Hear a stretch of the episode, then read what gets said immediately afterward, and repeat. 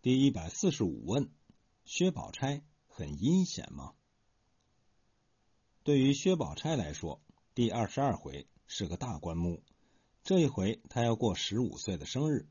十五岁是及笄之年，也就是说成年了，可以谈婚论嫁了，正式进入青春期了。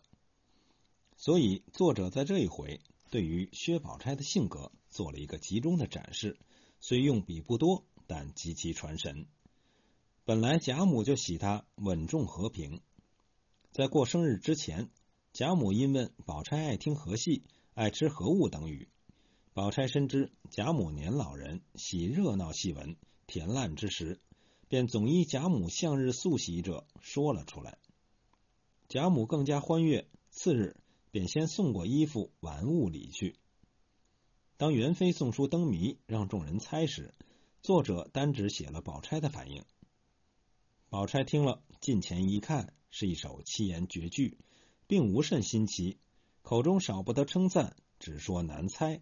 其实一见便猜着了。就凭这两段描写，就有许多人说宝钗这个人极其阴险，深藏机心。这个时候就已经知道讨好当权者，以期爬上宝二奶奶的宝座。不仅如此，他还可以利用一出戏同时讨好贾母和贾宝玉。他先已点了一出《西游记》，已经深得贾母喜欢。当贾母再让他点戏时，他又点了一出《鲁智深醉闹五台山》，这又是贾母所喜的热闹戏文。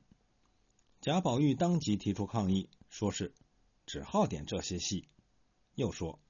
我从来怕这些热闹。应该说，贾宝玉对于薛宝钗很不客气。若是同样的事情发生在林黛玉身上，他绝不敢这样说，因为薛宝钗稳重和平，他便有些放肆。薛宝钗到底不同凡响，她没有赌气落泪什么的，反而笑道：“要说这一出热闹，你还算不知戏呢。你过来，我告诉你。”这一出戏热闹不热闹？是一套北点降唇，铿锵顿挫，那音律不用说是好的。只那词藻中有一支寄生草，甜的极妙。你何曾知道？只这一说，便把宝玉急得央告他赶紧告诉他。于是薛宝钗念出那一支寄生草：“漫问英雄泪，相离楚世家。”谢慈悲，剃度在莲台下；没缘法，转眼分离乍。赤条条来去无牵挂，哪里讨烟蓑雨笠卷单行？一任俺芒鞋破钵随缘化。把个宝玉喜得拍膝画圈，称赏不绝，又赞宝钗无数不知。乃至于林黛玉看不下去了，冷冷的说：“安静看戏吧，还没唱山门，你倒装疯了。”我们看这是多么机敏的反应，多么高超的手段，多么渊博的知识！一出戏可以同时让有文化的、没文化的、年老年少的同时喜欢探赏。因此，若说薛宝钗阴险奸诈，是否有些道理呢？我说错矣。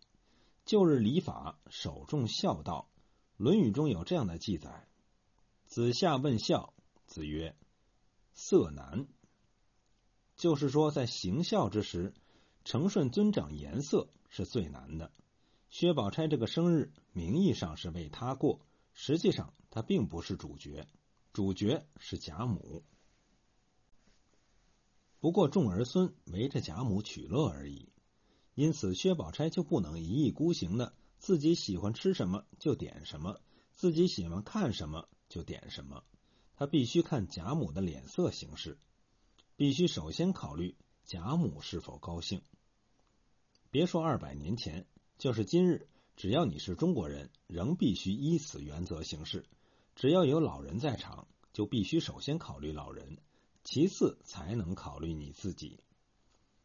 这个戏，别说让薛宝钗点，就是让林黛玉点，她也必须走薛宝钗的路子，先考虑贾母。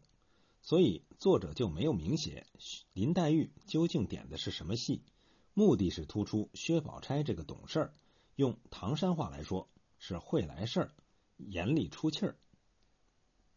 在元妃的谜语面前，他明明一见就猜着了，却故意说难猜，这也和阴险狡诈沾不上边儿。元妃是家中长子，又是宫中贵妃，她的谜语谁能够说浅薄好猜？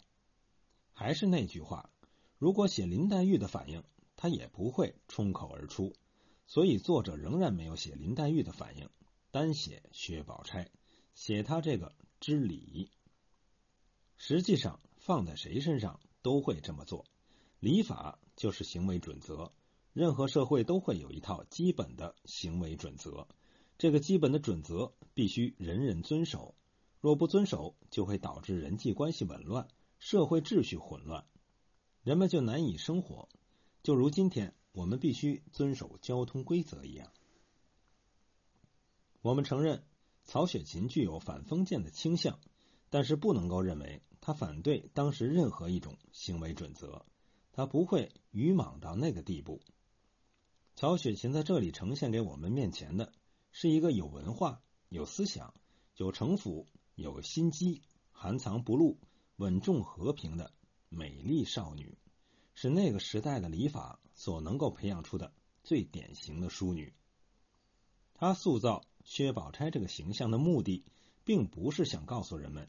一个坏女人最终得到了坏的结局，那还有什么悲剧可言呢？那应该是大快人心事才对。他想告诉人们的是，像薛宝钗这样典范的美丽少女，这样最应该得到幸福美满生活的少女，最终也落得一个悲惨的下场。这样才有巨大的悲剧的感召力，才能够引起人们深度的思考。没有悲天悯人的大情怀，写不出《红楼梦》；同样，没有悲天悯人的大情怀，也读不懂《红楼梦》。长期以来，对于薛宝钗这个形象有许多负面议论，就是今日也仍然有所谓大学者在电视上公开表示，他不喜欢薛宝钗，因为她阴险。说穿了，这是以现代西方人的眼光看那个社会。是以寒门小户的眼光看贵族家庭，因而造成隔膜不通。在《红楼梦》全书中，薛宝钗一直是以林黛玉双峰并峙的人物。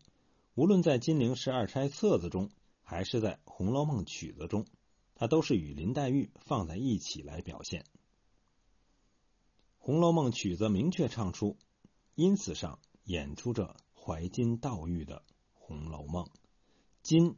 即宝钗，玉即黛玉。如果薛宝钗是一个很坏的人物，还有什么可悲可道呢？这个人物应该是比林黛玉更复杂、更具悲剧色彩的人物。可惜书的后半部迷失，致使我们难以看到他的结局，故此严重削弱了他那种穿透人心的巨大悲剧的冲击力。这不能不说是中华文学史上的。一大悲哀。